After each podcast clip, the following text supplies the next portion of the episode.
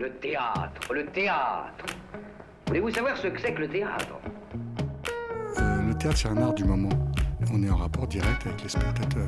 Pièce détachée, il faut que le théâtre présente une autre forme, une autre manière de vivre. Tous les lundis de 20h à 21h Finalement, le théâtre n'existe que par le regard du spectateur qui le fabrique. sur Radio Campus Paris. Le théâtre est pour tout le monde, pour vous comme pour les autres. Faut pas être exclusif.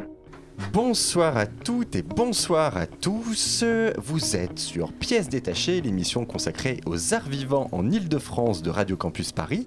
C'est toujours un plaisir de vous retrouver le lundi soir. Alors, ce soir, on reçoit Olivier Letellier, euh, qui est artiste associé au Théâtre National de Chaillot, directeur de la compagnie Le Théâtre du Phare et metteur en scène du spectacle La nuit où le jour s'est levé, qui se joue actuellement au Théâtre des Jusqu'au 10 novembre. Ce sera l'occasion pour nous de parler avec lui du processus de fabrication de spectacles jeune public. En chronique, attention, attention, nous vous proposons quelque chose d'un peu exceptionnel ce soir, tellement exceptionnel que je ne vais pas vous le révéler tout de suite, pour que vous restiez avec nous jusqu'à cette deuxième partie d'émission au moins. Nous parlerons, je vais quand même vous le dire, euh, des spectacles suivants. La loi des prodiges, un spectacle de François de Brouwer, présenté au théâtre de la Loge jusqu'au 18 novembre. De la Nuit des taupes, une création de Philippe Ken au théâtre Nanterre Amandier jusqu'au 26 novembre. Et enfin, Le Cahier Noir d'Olivier Pi, d'après son roman illustré au 104 jusqu'au 19 novembre. Pièces détachées, les arts vivants à la radio. Et tout de suite, je laisse la parole à Chloé pour son édito. Salut Salut, bonsoir à tous. Olivier Letellier, bonsoir et bienvenue. Olivier, vous consacrez votre travail à la jeunesse et plus, plus particulièrement à ce qu'on appelle au théâtre le jeune public, c'est-à-dire les enfants. Olivier, j'avais hâte de vous recevoir, non pas parce que je serais une folle absolue de vos specta- spectacles, c'était le premier de vous que je découvrais, mais j'avais envie de vous voir, j'avais envie de vous comprendre.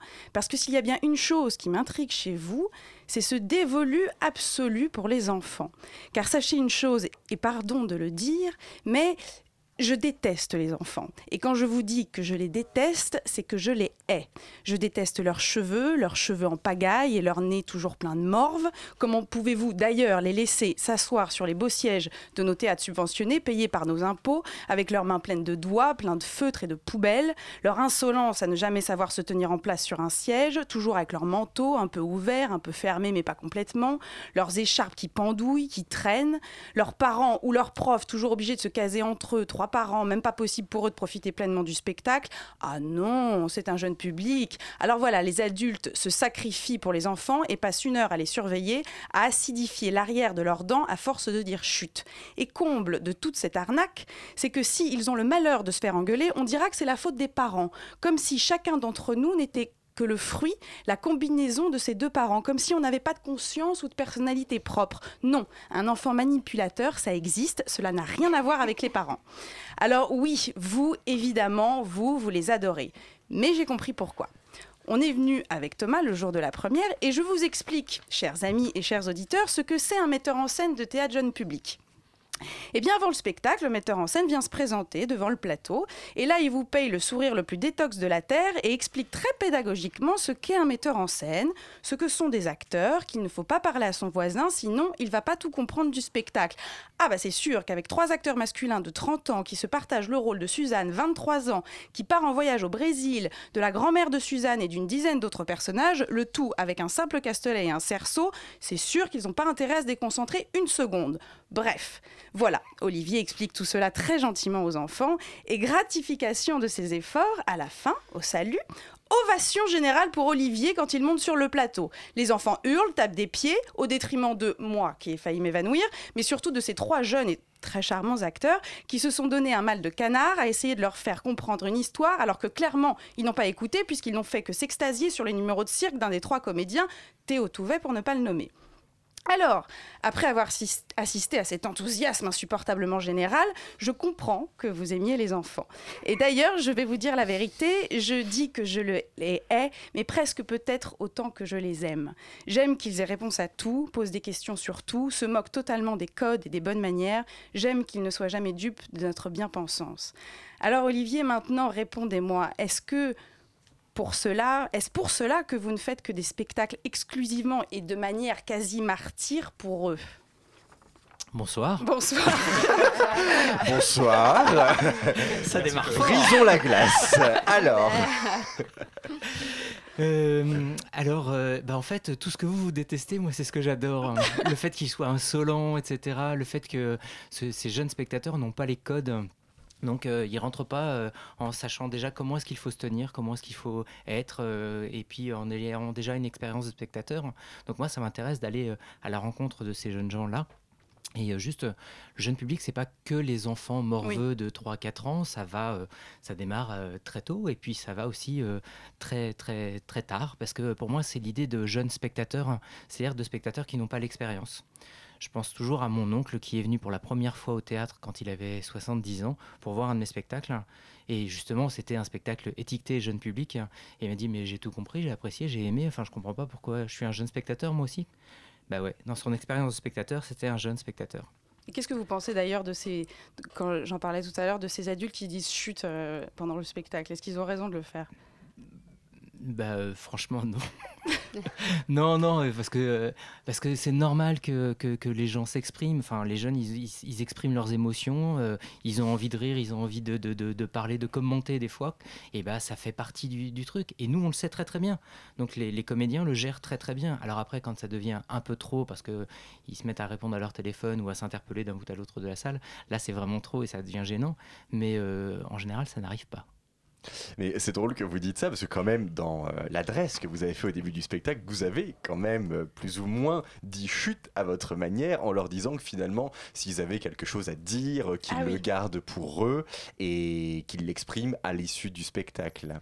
Ouais, c'est une invitation à, euh, à écouter ce qu'on leur raconte pendant une heure et, et aussi une façon de les rassurer, de leur dire que après on prendra le temps d'en parler. Mhm. Donc, euh, qui se posent des questions pendant, c'est normal, c'est fait pour, euh, mais qu'ils les posent à leurs voisins parce qu'ils ont pas le, chacun n'a pas le même rythme d'écoute et que le spectacle qu'on crée, les spectacles que je fais, c'est euh, des spectacles qui euh, font appel à l'imaginaire Mhm. et à l'imaginaire de chacun, où chacun va pouvoir euh, s'identifier à une situation, à un personnage et avoir une résonance avec sa propre histoire. Et du coup, si à côté, tu as ton voisin qui vient, qui te parle d'autre chose ou qui te dit, lui, sa propre résonance, bah, tu perds toi ton spectacle euh, et ta propre résonance. Donc du coup, c'est juste de les mettre en garde de ça et leur dire, euh, on en cause après, rassurez-vous. Alors justement, cette résonance euh, dans vos spectacles, on remarque que ce sont euh, des personnages ordinaires euh, du quotidien qui sont les protagonistes. Il n'y a pas de héros, comme vous dites, à slip rouge.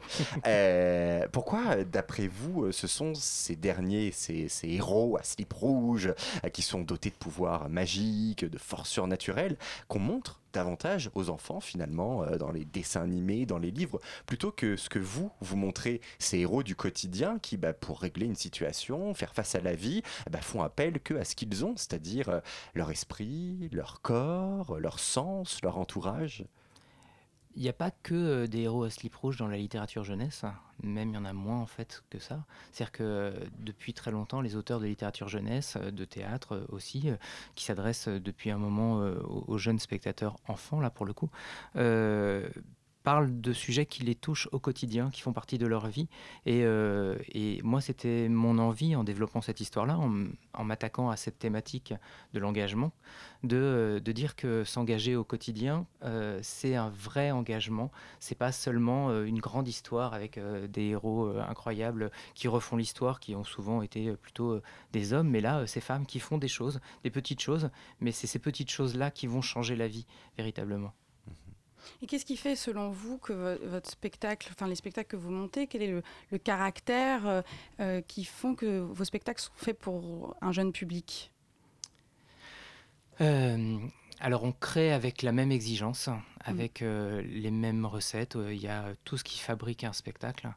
La seule chose différente qu'on s'impose, c'est au bout de l'histoire, au bout du spectacle, il doit y avoir de la lumière. C'est je dois être porteur d'espoir. C'est la seule différence où je me dis, bah, si je fais un spectacle adulte, peut-être là, ça peut être plus sombre et, puis, Mm, et mm. puis sombrer. Là, je me dis, je me dois d'être porteur d'espoir. Non, parce qu'il y a quelque chose d'étonnant dans votre travail.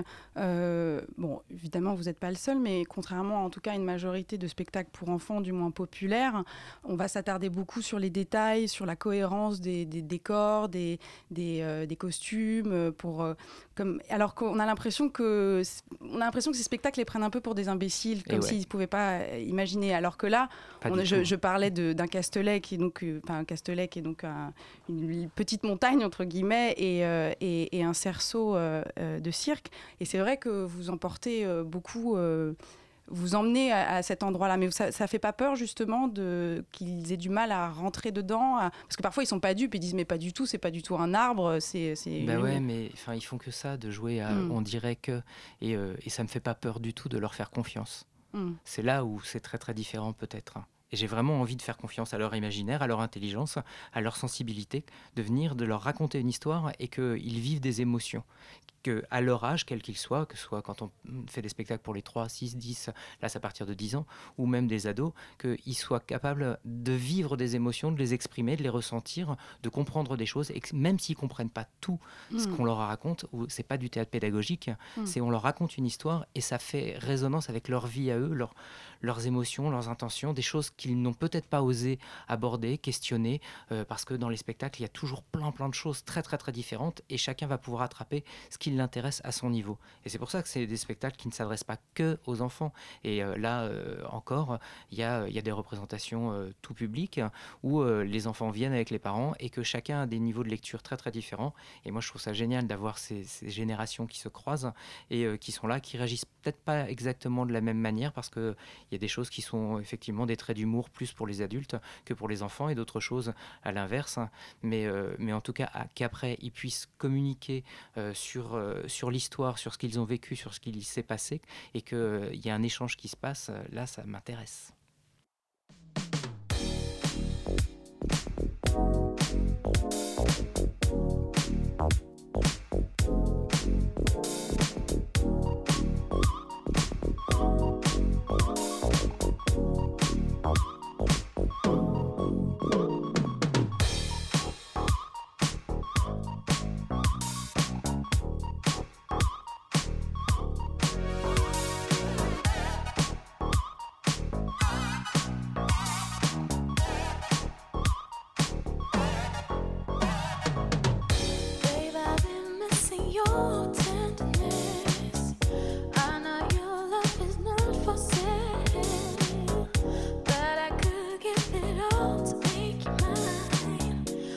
Promise I will love you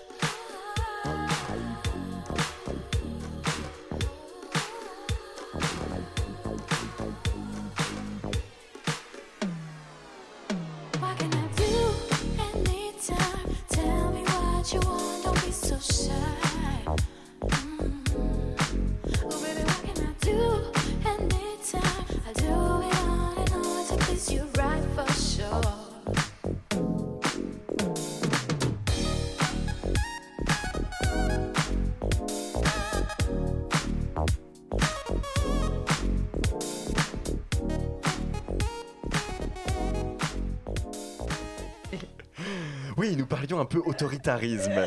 Euh, donc, euh, revenons à vous, à l'émission. Vous venez d'écouter euh, le morceau DX7 de l'artiste Dabel. Alors, il fait pas d'album, il fait que des singles. Donc euh, voilà, donc euh, c'est le single DX7. Nous sommes toujours en compagnie d'Olivier Letellier pour parler avec lui d'une manière générale des spectacles jeunes publics et tout particulièrement de son dernier, La nuit où le jour s'est levé au Théâtre des Abeilles jusqu'au 10 novembre. Alors, le théâtre du phare, votre compagnie, est-ce que vous pouvez nous raconter un peu ce qu'est ce laboratoire d'écriture théâtrale que vous avez mené euh, tous ensemble Donc, si on a, pour euh, expliquer un peu à nos auditeurs, euh, donc euh, ces dernières années, vous avez travaillé avec trois auteurs, euh, vous avez construit avec ces trois auteurs, chacun a écrit un monologue. Euh, donc, il y avait Sylvain Levet qui a écrit Meter, euh, Magali Mougel, je n'en veux plus, Mougel. Ne- je ne veux plus, et Catherine Verlaguet, maintenant que je sais. Donc ça, c'était trois spectacles. Et ensuite, et à la suite de ça, il y a eu donc euh, La nuit où le jour s'est levé, où là, c'était les trois auteurs qui se sont réunis. Est-ce que vous pouvez me raconter un peu la genèse, l'origine du projet, la rencontre avec euh, vous quatre, vous trois, vous, vous douze, je sais pas Ouais, c'est ça. Oui. Euh, à l'origine, la première chose, c'est euh, l'envie de parler de l'engagement, de cette thématique-là, parce que la société me dit que c'est bien de, de questionner ça, et particulièrement avec les plus jeunes.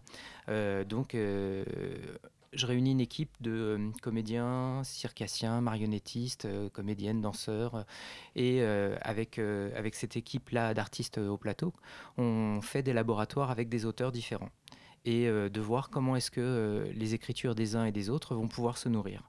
Donc juste laboratoire, ça veut dire qu'il n'y a pas d'enjeu de spectacle au départ. Mm. Donc euh, trois semaines avec trois auteurs différents. Il y en a un avec qui euh, on décide que euh, c'est pas possible. Et puis avec les deux autres, et puis Catherine Verlaguet avec laquelle j'avais déjà beaucoup travaillé, notamment sur Oh Boy, sur Venavi, donc rejoint l'aventure. Et là, euh, au cours de ces laboratoires, il y a une histoire qui est arrivée, qui s'est imposée. C'est l'histoire du dernier spectacle, hein, de la nuit où le jour s'est levé, euh, qui est un récit de vie d'une femme qui, en 83, part euh, au Brésil en vacances. Et du coup, là, elle se retrouve pour une nuit dans un couvent et elle assiste à un accouchement. Et là, l'instinct maternel se réveille et elle a envie d'aider cet enfant qui a été abandonné, qui, abandonné par sa mère. Et puis après, donc le périple. Euh, cette histoire-là est très forte pour nous euh, au moment des laboratoires, et donc on se dit qu'on a envie de raconter cette histoire. Mais lequel des auteurs va la raconter? Bah, Ils disent qu'ils ont envie de la raconter tous les trois. Donc de coécrire cette histoire-là. Et euh, pour commencer à préparer le travail justement de coécriture, je me dis qu'on va travailler avec chaque auteur pour une des comédiennes. Donc chacun va écrire pour et avec la comédienne un solo. Donc les trois titres que vous avez, euh, cités, c'est euh, un solo euh, qui parle de l'un l'engagement religieux, l'autre de l'engagement politique et l'autre de l'engagement social. Et après celui-ci, donc La nuit où le jour s'est levé, qui est plus dans un engagement humain d'une histoire entre une mère et un fils. Quoi. Oui, donc il y avait vraiment, par contre, une thématique euh, pour chacun, en fait. C'était la même histoire, mais pas de la même... Alors c'est pas la même histoire, c'est-à-dire qu'en fait, dans cette histoire de, de Suzanne, là, elle, dans son histoire, elle a rencontré euh, différentes femmes, euh, une bonne sœur, euh, une bourgeoise, et puis la mère biologique de cet enfant. Et, euh, et donc on a décidé de développer dans les solos ces histoires-là. Donc euh, chaque chose se voit complètement à part entière, mais euh, l'histoire de la bonne sœur, c'est vraiment antérieur. C'est l'enfance de la bonne sœur qui est racontée dans Je ne veux plus, qui nous explique comment est-ce qu'elle s'est engagée religieusement, pourquoi est-ce qu'elle a fait ça, qu'est-ce qu'elle a découvert sur sa vie, sur son passé, sur de, sur, sur de là où vient son père et ce qu'il a pu faire, et, et pourquoi est-ce qu'elle a décidé au Brésil jusqu'en 1983 de, de monter un couvent et puis d'accueillir des femmes pour Mhm. qu'elles elles accouchent sous X et euh, de favoriser des adoptions euh, à ce moment-là euh, de- d'européennes. L'autre, c'est euh, plus tard, c'est après, c'est cette bourgeoise Angelina. Qu'est-ce que ça a changé chez elle de recevoir Suzanne et de voir cette femme et tout le courage, toute l'énergie qu'elle a mis à essayer de sauver cet enfant? Donc, euh, du coup, elle, ça a été son engagement politique après, euh, jusqu'à aujourd'hui. Euh, et donc, ça raconte des histoires vraies de choses qui se sont passées dans d'autres pays où on est allé pour écrire comme ça, puiser un petit peu partout.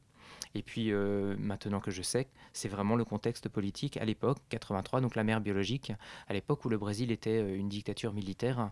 Qu'est-ce qui peut pousser une femme à abandonner son enfant, non pas par désespoir, mais au contraire, euh, là, pour le sauver Là, vous venez nous raconter les histoires, les trois euh, histoires des trois solos. Ouais. Dans la nuit où le jour s'est levé, il y a trois comédiens. Mhm. On a parlé des trois auteurs. Est-ce que vous entretenez un rapport particulier avec le chiffre 3 Ah, c'est parce que ça tient debout, c'est tout.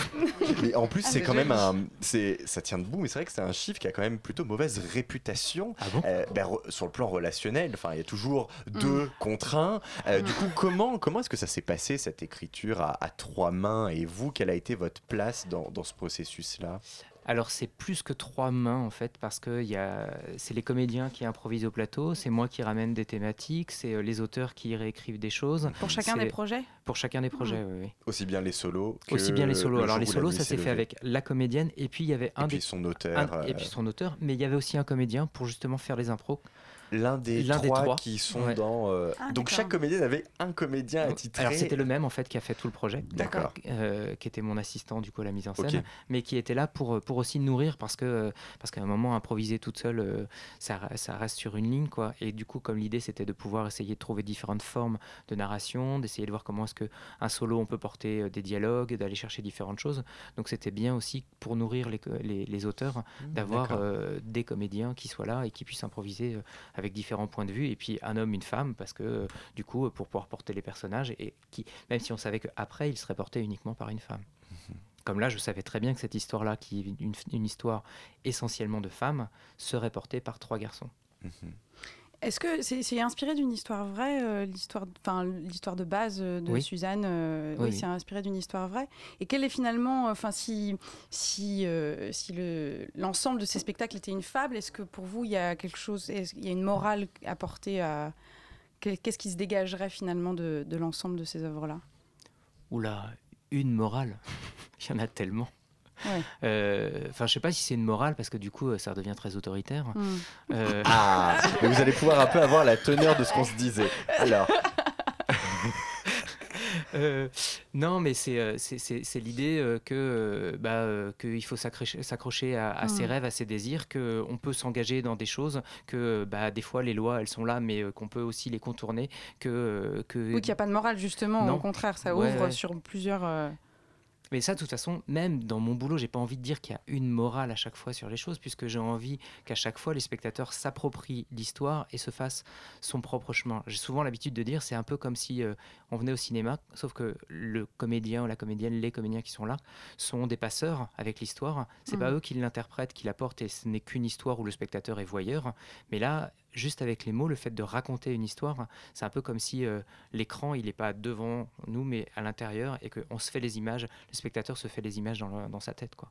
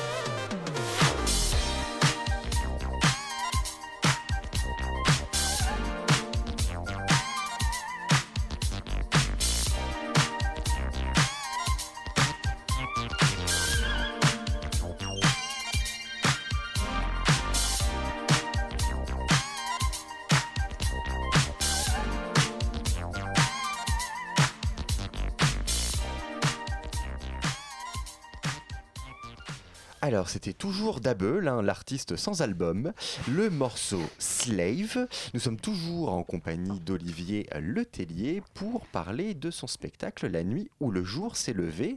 Euh, alors, dans ce spectacle, c'est l'histoire d'une femme qui nous est racontée par trois hommes. Et puis, on a parlé aussi des solos qui sont associés à ce spectacle qui était présenté la saison dernière à Chaillot. Là aussi, ce sont des histoires euh, de femmes qui nous sont racontées. Euh, Est-ce que ce sont elles, les femmes, pour vous, les héros d'aujourd'hui? Qu'est-ce que vous trouvez d'héroïque chez la femme et chez ces femmes que vous nous racontez? Bah euh, ouais, enfin c'est- curieux, mais effectivement, euh, notre envie a été de parler de l'engagement, euh, et ce sont des histoires de femmes qui sont arrivées, de, ces femmes qui, euh, qui- peut-être que les hommes ont, plus l'habitude de s'engager ou de faire des choses qui sont beaucoup plus visibles, beaucoup plus euh, politiques, enfin voilà, et, euh, au sens politicien, et que, et que les femmes font des choses au, au quotidien. Alors je vais me faire plein d'ennemis, euh, mais euh, mais euh, elles, font, elles font des petites choses et, euh, et qui changent véritablement la vie. En tout cas, c'est ce qu'on a vu dans ces histoires-là. Et le fait d'avoir choisi d'abord cette histoire, l'histoire de Suzanne, comme le cœur du projet, c'est sûr que ça nous a donné envie de, de, de développer euh, autour de, de cette histoire-là et donc euh, de toutes ces femmes. C'est, c'est, je sais pas si c'est un hasard, hein, mais euh, dans son histoire elle, ce sont des femmes qui l'ont aidée et c'était majoritairement les hommes qui étaient là et qui empêchaient quoi. Et l'engagement, finalement, comme presque en plus en sens de courage? Oui, j'étais là-dessus, j'étais sur l'engagement, le courage. Mm. Euh, et donc, forcément, euh, on est arrivé à, à- à ça aussi. Enfin, c'est c'est ce qui est mis en avant. C'est le courage de ces femmes-là.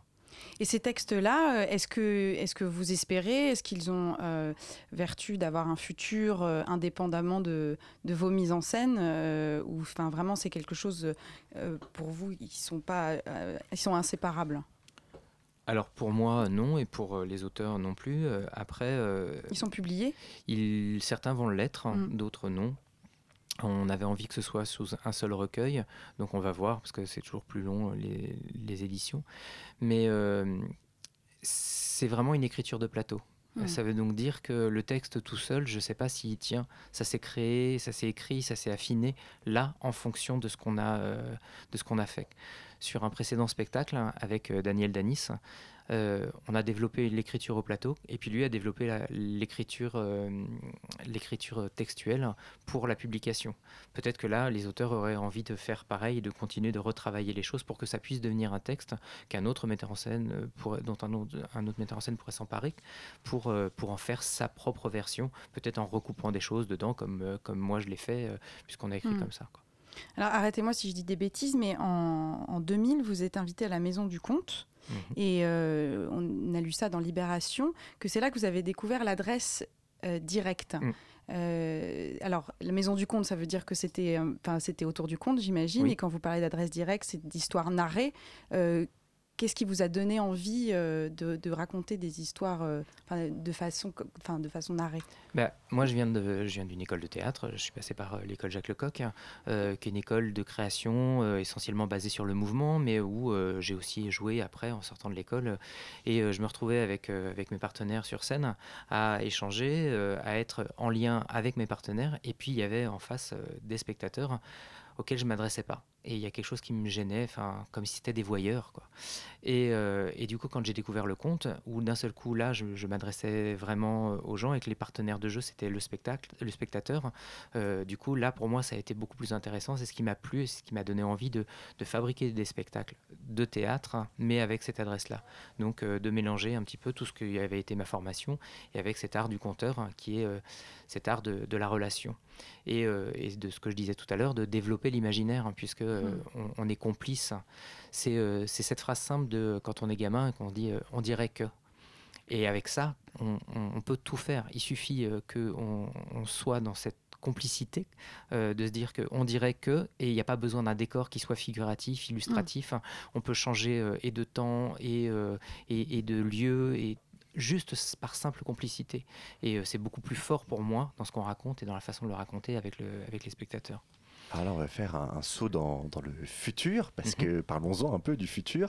Vous êtes en train d'adapter pour Broadway euh, votre spectacle Oh Boy, euh, qui a été créé en 2009 et qui a remporté le Molière du spectacle jeune public l'année suivante. Comment est-ce que vous expliquez la longévité et le succès de ce spectacle? Bah, parce que c'est une histoire universelle. Alors d'abord, c'est un roman. euh, qui est sorti en 2000, qui a été un énorme succès, et que c'est une histoire qui, qui, qui aborde tellement de choses de manière euh, avec beaucoup d'humour, avec beaucoup de tendresse. C'est, euh, ça parle de, de thèmes qui peuvent sembler extrêmement difficiles à aborder, puisque ça parle de la maladie, de l'homosexualité, ça parle de, de- du suicide d'une mère, de l'abandon d'un père, de, de familles euh, explosées, euh, du secret, etc. Enfin, c'est que des thématiques où tu te dis, ouh, ça peut être lourd. Mhm. Et en fait, tu te marres pendant une heure et tu es touché. Et, tu, et, et c'est ce qui me c'est de voir les spectateurs dans la salle qui, euh, qui ont des éclats de rire alors qu'ils ont des larmes plein les yeux. quoi. Et, euh, donc c'est peut-être ça qui fait le, le succès du spectacle, puisque euh, on le joue, on l'a joué déjà presque 800 fois en France euh, et puis pays francophones. Et là, donc l'ouverture, euh, puisqu'on le crée euh, le 5 janvier à Broadway avec un comédien américain. Oui. Euh, donc on est allé faire les auditions, les répétitions là-bas, et puis euh, il est venu ici, euh, et euh, ça me fait très plaisir parce qu'en fait il est venu euh, travailler dans le centre culturel en banlieue parisienne, dans lequel moi j'ai commencé à faire du théâtre. Et du coup de me dire que le centre culturel de Champigny-sur-Marne devienne la salle de répétition de Broadway, je trouvais ça assez chouette. Et qu'est-ce que ça veut dire alors être artiste associé à un théâtre national comme celui de, de Chaillot? Comment c'est arrivé d'ab- d'abord? Alors bah, par le travail. Ouais. Euh, parce qu'ils ont découvert mon boulot et que ça leur a plu et qu'ils ont programmé une première fois, une deuxième, une troisième et puis qu'ils ont eu envie de m'accompagner euh, sur la production. Ça veut dire qu'ils nous donnent des moyens, qu'on on travaille euh, dans les lieux, qu'il y a une relation privilégiée sur le temps euh, avec, avec les équipes, avec les lieux et, et du coup ça permet une grande visibilité, une grande renommée de, de mon travail et ou du coup une curiosité aussi. C'est comme le Molière en fait, ça a à un moment donné mis un grand coup de projecteur sur, sur ce spectacle, sur Oh Boy. Là, bah, les programmateurs, la presse, enfin tout le monde s'intéresse un petit peu plus parce que c'est euh, c'est une grande vitrine quoi. Le laboratoire n'avait pas eu lieu à Chaillot. Si si. Ah si si donc euh, c'était ah oui c'était euh, pendant c'est grâce à Oh Boy finalement que Ça fait cinq ans que je, je présente des spectacles à Chaillot, donc Mhm. je suis en relation là et le laboratoire on l'a démarré il y a trois ans donc et ça dure combien de temps ce parrainage entre guillemets? Encore cette saison Ouais. et puis après on verra. Eh bien, nous espérons que ça continuera pour vous euh, avec Chaillot. Euh, en tout cas, merci beaucoup euh, d'avoir été avec nous ce soir euh, pour parler des spectacles jeunes publics en général et de votre dernier spectacle, le jour, la, pardon, nuit. non, c'est l'inverse. C'est la nuit où le jour s'est levé, qui se joue donc actuellement au théâtre de la ville, théâtre des Abbesses, jusqu'au 10 novembre.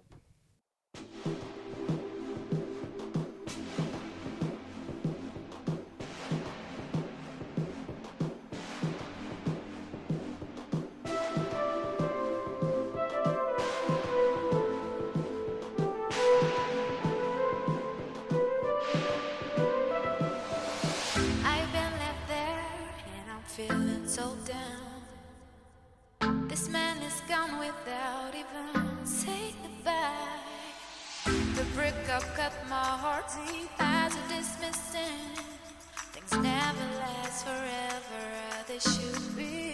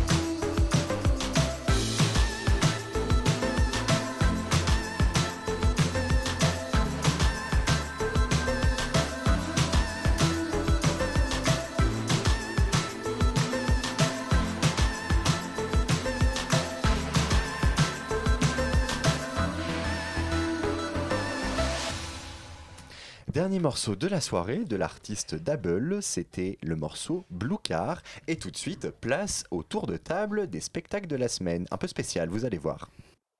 Il s'agit d'une, histoire. Euh, c'est- c'est-à-dire qu'en fait, il s'agit plus d'un concept d'histoire. Le moment tant attendu est arrivé. Alors, on maintient le chiffre, hein, ce sera toujours trois spectacles pour ce soir qu'on va vous présenter. Mais euh, il n'y a pas que nous qui, euh, qui allons vous les présenter. Nous initions ce soir une nouvelle rubrique qui s'appelle Au théâtre avec. Une fois par mois, euh, l'un d'entre nous va aller au théâtre avec quelqu'un de son entourage, son copain, sa copine, son coloc, euh, sa mère, son père, peu importe. Et fera venir cette personne en direct sur le plateau pour réagir sur un ou plusieurs spectacles qui seront allés voir ensemble. Et donc, ce soir, c'est Chloé qui initie cette rubrique et qui a été avec son copain Félix Beaupérin. Bonsoir Félix. Bonsoir Thomas. Qui c'est la première à l'antenne. Euh, donc, nous. Voilà, voilà c'était pour vous présenter les choses. Toutefois, on va commencer par. c'est fait. Voilà. Donc, euh, on va commencer euh, toutefois par euh, une chronique plutôt classique, avec euh, La loi des prodiges, un spectacle de François de Brouwer qui est présenté au théâtre de la Loge jusqu'au 18 novembre. Antoine et Tessa, vous y êtes allés tous les deux. Alors, c'était quoi et comment? Et bah c'était un spectacle qui porte bien son nom, car c'est la loi des prodiges et ce spectacle était vraiment prodigieux. Et je pèse mes mots. Vraiment c'était un plaisir d'aller voir ce spectacle au théâtre de la loge avec Tessa. Nous ne savions pas trop à quoi nous attendre en allant voir ce seul en scène de François de Breuer qui allait durer 1h40. Alors 1h40 de seul en scène, où ça passe, où ça casse. On était un peu stressés. Alors en plus, niveau scéno, rien. Enfin, rien. Si, une chaise au centre de la scène. Le spectacle commence avec la musique enregistrée de, je prends mon plus bel accent anglais, The 20th Century Fox, fait par certainement la pire fanfare du monde. Vous, vous voyez la musique de... Voilà. Ah, d'accord, parce avec qu'avec son accent, tu vois, l'a bah, je, me, je doutais bien, je suis meilleur musicalement qu'en anglais. Là, comme Et, là, il y a François de Breuer au centre sous une douche. C'est en gros le spectacle, c'est une interview au sujet d'un certain Rémi Goutard, fervent opposant à l'art et aux artistes. Nous suivons donc le destin de ce Rémi à travers les âges. D'abord enfant, fils d'un père schizophrène et scénariste raté. Euh, puis la rencontre avec, euh, avec celui qui symbolise sa haine de l'art, Régis Duflou, son adolescence avec une amoureuse trop sensible à l'art, puis sa carrière politique avec la fameuse réforme Goutard qui vise à éliminer la culture au profit de choses vraiment utiles, et nous allons même jusqu'à ces fantasmes inconscients de dictature. Qu'est-ce qui l'a mené jusqu'ici? Cette histoire nous rappelle furieusement cette question. Et si Hitler avait été reçu aux Beaux-Arts, le destin de l'Europe aurait-il été différent? Mais ce n'est pas tout. Cela nous interroge aussi sur l'utilité de l'art dans la société. Euh, quelle est-elle? Existe-t-elle vraiment sans la place financière qui l'accompagne?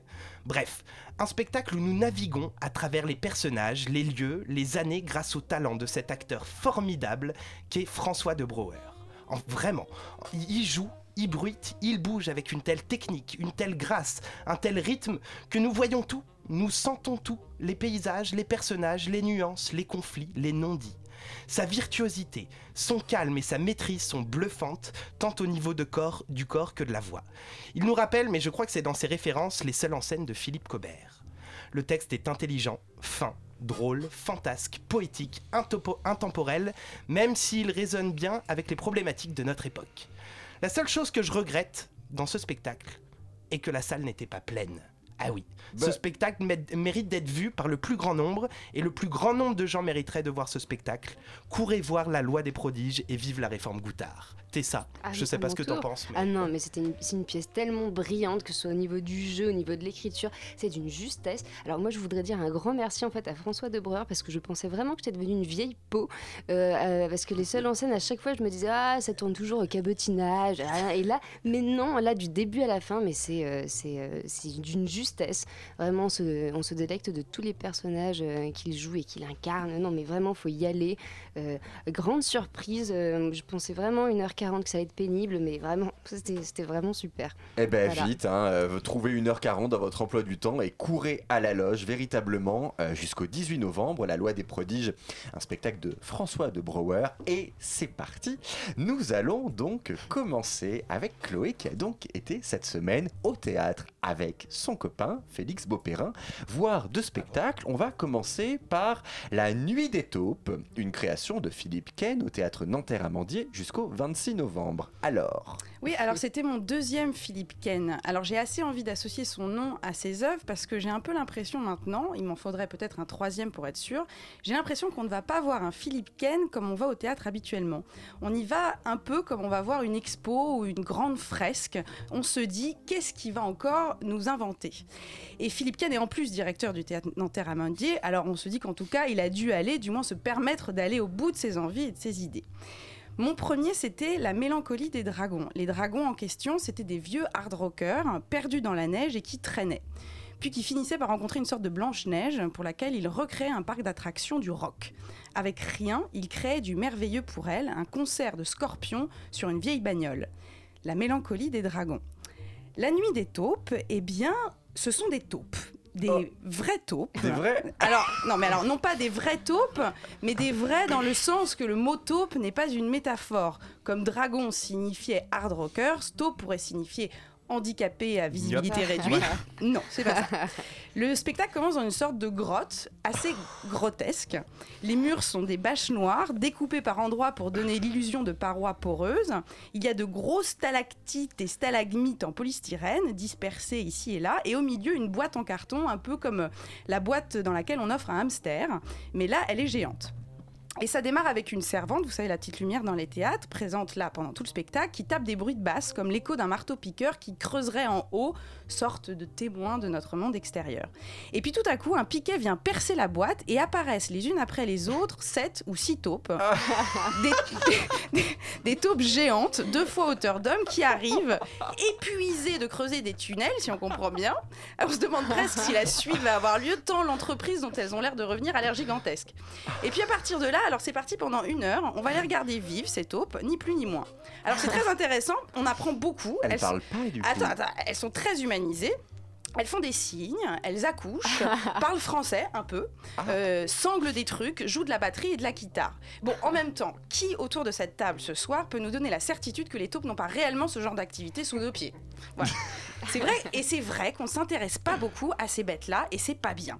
Depuis samedi soir, je me demande même si les tas qu'on retrouve dans les jardins ne seraient pas en réalité des appels à l'aide, des appels à la reconnaissance. Est-ce que c'est le message que veut nous passer Philippe Ken? Je ne suis pas sûre. Et en même temps, en même temps, je vais pas vous mentir, passer l'effet d'amusement de ces costumes et de ces décors grotesques, grotesque n'est pas un terme péjoratif de ma part, attention. Bon, une fois passé tout ça, qu'on est bien plongé dans cette cave, j'avoue qu'on s'emmerde un peu. Mais ce qui est intéressant, c'est qu'elles en prennent conscience, ces, taupes, parce que très vite, comme dans la mélancolie des dragons pour Blanche-Neige, les taupes vont essayer de, faire le ménage, de créer une vraie petite scène de concert dans un coin, des toboggans dans un autre, et carrément suspendre les mots Welcome to Caveland au-dessus de nous. Les taupes nous déploient un parc d'attractions de leur monde, elles qui étaient si lentes au début, elles vont se transformer en bêtes de scène dans un but, j'en suis quasi certaine, de nous prouver que leur monde n'est pas si sinistre. Alors l'une de- l'entre elles est morte entre-temps, Elle pend par un, un câble au-dessus des autres. C'est glauque, mais, mais c'est la mort et c'est comme ça, la vie continue en bas. Même pour les taupes. Voilà, et pour résumer, La Nuit des Taupes m'a semblé au premier abord être un vrai gros délire hyper contemporain, mais quand on dézoome un peu à la fin et qu'on se dit je suis vraiment en train de bouger ma tête sur une grosse stuff électro organisée par des taupes dans une cave, franchement on sourit et on est content. Et en plus j'ai emmené Félix dans cette enfant. Alors, Félix, cette nuit des taupes avec ta copine, c'était comment? C'était assez impressionnant en fait. Enfin, moi je me suis longtemps posé pendant tout le spectacle, mais qu'est-ce que je fais ici? Enfin, on a un peu l'impression de se retrouver euh, devant YouTube à regarder des vidéos qui servent à rien, euh, ces après-midi qu'on passe à ne rien faire. Et euh, au final, petit à petit, c'est vrai que ces taupes, par la- elles détruisent tout le plateau et elles construisent avec leur destruction. Et on se dit, enfin moi, le- ce que, ce que j'ai ressenti au bout du compte, c'est de me dire que, bah, au final, c'est notre vie, quoi. C'est vide, ça, ça sert à rien. C'est-à-dire qu'elles sont là à faire et à essayer de remplir l'espace et à de faire quelque chose entre elles, mais ça n'a pas beaucoup de sens. Et puis au final, quand on les voit s'amuser à la fin, effectivement, dans un, dans un énorme concert électro où on est content, euh, on se dit, bah merde, c'est la fin de la semaine et puis lundi, ça va être la même chose. on va repartir à ne rien faire, remplir sa semaine jusqu'au week-end d'après. Et ben voilà, bon, c'est lundi aujourd'hui, mais là, vous voyez, on fait plein de choses. Là, on fait une émission, hein, on n'est pas des taupes. hein. Euh, mais quand même, allez voir ce que font ces taupes euh, au théâtre Nanterre Amandier jusqu'au 26 novembre, La Nuit des taupes, une création de Philippe Ken. Et vous avez enchaîné euh, avec Le Cahier Noir d'Olivier Pi, d'après son roman illustré au 104 jusqu'au 19 novembre. Ah, Olivier Pi. Alors avant que le spectacle commence, je me demandais, j'ai même posé la question à Félix, comment et pourquoi un homme si contesté qu'Olivier Pi pouvait se retrouver, entre autres, à la tête du Festival d'Avignon? Ou bien non, dans l'autre sens, comment s'est-il retrouvé à la tête du Festival d'Avignon si tout le monde le déteste? Parce que je ne sais pas pour vous, mais moi j'entends toujours du mal d'Olivier Pi. Pourtant, J'aime pas à chaque fois, mais personnellement, je suis toujours curieuse d'aller voir ses mises en scène. J'avais ri sur les illusions comiques, comiques. J'avais été embarquée dans son délire de Roméo et Juliette. J'ai été déçue de son roi Lear, mais toujours avec curiosité et envie. Et pourquoi, pour ma part? Eh bien, je pense que c'est à cause de ses écrits. Si vous ne vous en souvenez pas, allez lire ou relire ce petit chef-d'œuvre, épître aux jeunes acteurs pour que soit rendue la parole à la parole. Chaque mot est chaque mot est pur, simple, honnête. C'est magistral, c'est christique, c'est absolu. Bon, là, le cahier noir que nous sommes allés voir, c'est la mise en scène d'un carnet intime qu'il a écrit quand il avait 17 ans. 17 ans. À 17 ans, il a décidé d'entamer une confession intime de ses tourments. Les tourments d'un adolescent vierge, homosexuel, beaucoup trop intelligent, beaucoup trop tourmenté par Dieu et surtout beaucoup trop seul. La langue est archi-lyrique, indigeste, grasse, mais l'autodérision est délicieuse. La mise en scène est parfaite. Dans une petite salle, la jauge est réduite et on a l'impression d'être des spectateurs privilégiés. La scène est un papier peint géant déroulé pour recréer comme une chambre d'enfant. Il y a comme une démesure entre le papier peint, les meubles et le corps d'Émilien Diardeteuf, qui joue donc lui Olivier Pi. On est comme plongé dans un souvenir dont les décors sont toujours trop grands que la réalité. Les couleurs dans les noirs, bleus, gris ressemblent au cahier noir, comme si on plongeait dans une bande dessinée. Dans son petit t-shirt rayé blanc et noir, la figure d'Olivier Pi, jouée par Émilien, est comme dessinée à chaque geste d'un coup de crayon. Couleur d'une prison aussi. Le tout pour une enfance, une adolescence mal digérée ou engloutie grâce à la dérision de son cri. Ce jeune homme, il est propre sur lui. Il a une vie bien studieuse, bien sage entre son petit bureau et son lit bien plié. Mais à l'intérieur de lui, ça hurle. Il veut du sale, du moche, il est atroce, on se dit. Mais quoi atroce? Elle n'est pas atroce l'hypocrisie de la religion, de l'éducation qu'on nous impose parfois? Tout va un peu vite, on suffoque un peu, mais cela traduit son envie frénétique de dire, dire, dire. Alors on le suit, c'est pas grave si on ne suit pas tout, on le soutient. Devant nous, il est fou, mais il est honnête. Parfois même, ce qu'il me dit me dégoûte, mais il le dit et j'aime qu'il le dise. Il a le droit, non? Il est frappé, fou, complètement taré, mais qui ne le serait pas Qui ne le deviendrait pas face à l'immensité des tabous, des atrocités qu'on peut dire et penser sur les hommes qui désirent des hommes. Qui ne deviendrait pas fou à force de se faire traiter de fou alors qu'on n'est pas fou? Qui ne devient pas fou, malade, dégueulasse, sale, provocateur, égoïste face à l'ignorance et le mépris du monde? Parfois j'ai même regretté la présence des deux autres acteurs qui viennent finalement qu'illustrer les obsessions masculines qui gravitent autour de lui. Et en même temps, s'ils n'avaient pas été là, ces deux autres, peut-être qu'on l'aurait vraiment pris pour un fou. Bref, c'est costaud, c'est assez indigeste, mais dans le sens impossible à digérer parce que c'est brut. C'est un jeune homme prisonnier du monde de ses rêves, un prisonnier qui voudrait érotiser le monde.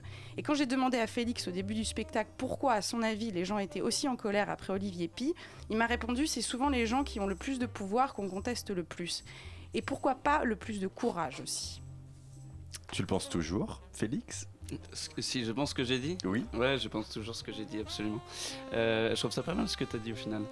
Euh, Parce qu'au début, c'était pas gagné, Alors, gagné. nous, hein. nous, on va voir la version euh, pas finale du coup cette année. Non, non, moi j'irai pas aussi loin, j'ai ri- j'ai rien écrit, j'ai pris trois notes, mais euh, c'est vrai que c'est. euh, Enfin, c'est- un spectacle qui est, qui est très lyrique comme la parole de- d'Olivier Pi, mais je trouve que justement il y a cette, cette folle, cette, la fougue de l'adolescence qui rend justement son texte beaucoup plus euh, résonnant et beaucoup plus euh, euh, prenant du coup. Moi j'étais vraiment sur le bord du faux. Je sais pas si j'ai aimé ou si j'ai pas aimé, mais j'ai vraiment passé un moment euh, très particulier. J'étais pas au théâtre en fait, j'ai vraiment eu l'impression d'être dans le cahier noir et d'être Mm. une des pages du cahier noir. C'est-à-dire que Emilien, parce que c'est aussi une, euh, c'est aussi une, une performance d'acteur, c'est génial le travail d'Emilien dans son corps, dans son parler. Il s'arrête jamais du début à la fin. Et au début, il dit euh, j'ai acheté un cahier noir et le spectacle se termine où il jette le cahier noir au sol. Et entre les deux moments, il y a pas on n'a pas l'impression d'être au théâtre, on a vraiment l'impression d'être une page du cahier et de, de ressentir toute la violence de l'adolescence. Et ça m'a donné envie de retrouver, euh, moi, les tourments de, les tourments de l'adolescence. Quoi, le, Oui, Mais la cette- scénographie est incroyablement faite pour ça. Ce que je disais, c'est vraiment, on a l'impression d'être, de, euh, tout est noir et blanc, tout est, enfin, et on a vraiment l'impression d'être dans les dessins qui sont un peu parsemés d'ailleurs dans les une BD, couloirs. comme une. euh, Ouais. Oui, c'est ça. C'est en plus dans les couloirs quand tu montes, il y a toutes les pages du qui sont euh, qui sont collées sur les murs, les pages qui ont été photocopiées, et on rentre déjà dans le cahier euh, en allant euh, dans la salle. Et c'est vrai que c'est un moment qui est vraiment très très particulier et euh, qui moi m'a un peu bouleversé, qui m'a donné envie de revivre ce moment très violent de l'adolescence- de l'adolescence où tous les sentiments sont extrêmes et où on a envie d'extrême. Mais enfin, parce que moi, moi, j'ai lu le livre et. euh, et- Oui, alors tu, tu vois, tu m'avais dit ça. Et alors moi, ouais, moi j'avais mais détesté, mais à un point que c'est un livre que j'ai failli mettre à la poubelle euh, et je l'ai juste pas fait parce que je dois lui reconnaître des talents de dessinateur euh, parce que euh, donc c'est un livre illustré. Euh, il écrivait et en même temps il accompagnait chacun de ses écrits d'illustrations euh, tout aussi violentes euh, Mm. que ses mots, Euh, mais je voilà, je lui reconnais ce talent-là. Les dessins m'ont beaucoup marqué et en tant que livre, c'est un très bel objet. Donc je l'ai juste gardé parce que c'est un bel objet livre, mais son contenu m'a révolté, mais vraiment révolté à un point. Cette, euh, je, je- je- je me disais mais pour qui se prend ce garçon? Enfin mais je, le trouvais insupportable et à un point. Mais il, il laisse, il à un point, mais vraiment, manière, mais, ouais. euh, et mais il le disait, son, c'était l'un de ses buts. Euh, moi, c'était réussi, vraiment. le résultat, ça, là ça- a été un agacement, mais, mais, mais comme je n'ai quasiment jamais eu, après avoir euh, vécu, lu une œuvre, euh, mais vraiment, mais c'était, je revois cette scène, il était au-dessus de la poubelle en me disant, ok, merde, putain, j'ai quand même payé 25 euros, c'est un bel objet, je le jette ou pas, mais parce que j'étais révo... Enfin, il m'a mis en colère ce livre, et vraiment, il m'a Mais vraiment j'y ai mis beaucoup en... pensé, parce que tu me l'avais dit avant, j'y ai beaucoup pensé à ce que tu m'avais dit. Et, et- et je, le- et- et je le comprends parce que c'est vrai que euh, c'est. mais.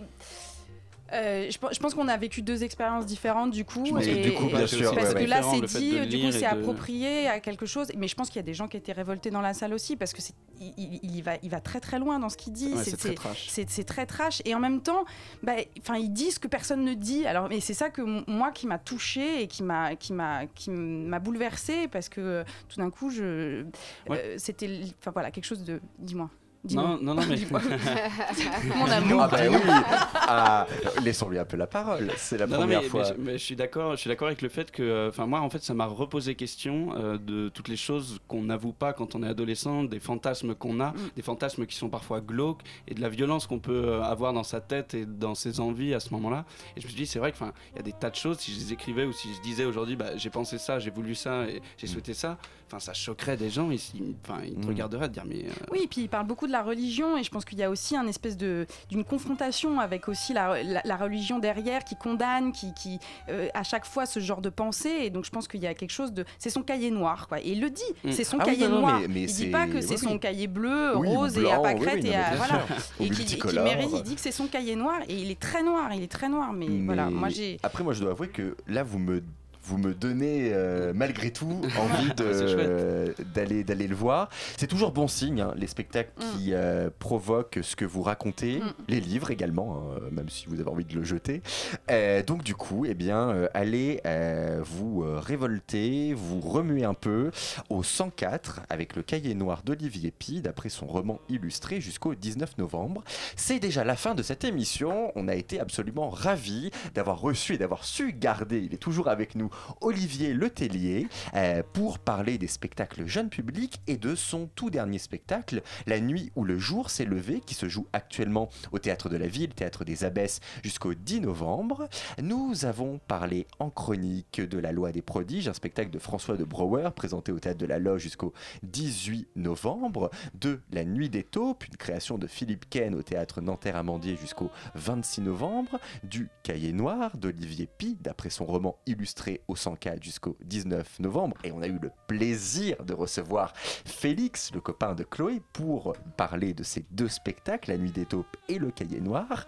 Euh, une émission qui a été préparée par Chloé de Broca avec la complicité de Tessa Robinson, Antoine de, Antoine de Clercq et donc, comme, on vient, comme je viens de le dire, Félix Beaupérin, présenté par Thomas Silla. J'ai aussi aidé hein, un peu à, à préparer l'émission, réalisé par Théo Albaric. Et c'est l'heure tout de suite de Yumi. On les voit. Salut Yumi. Bonsoir, ça roule Ça roule Salut. Hello, hello Ah bah oui, là on a changé d'interlocuteur. euh. Alors, ce soir, Ce soir quoi dans Yumi, il y aura beaucoup de nouveautés. Il y aura aussi de la Bretagne avec Arnaud Le Gouefleg, de l'Australie et plein d'autres choses, des classiques aussi. Super, tout ce qu'il faut pour rester sur Radio Campus euh, ce soir sur le 90 93.9 FM. Merci à tous, merci à toutes de nous avoir écoutés et à lundi prochain. Yeah, yeah.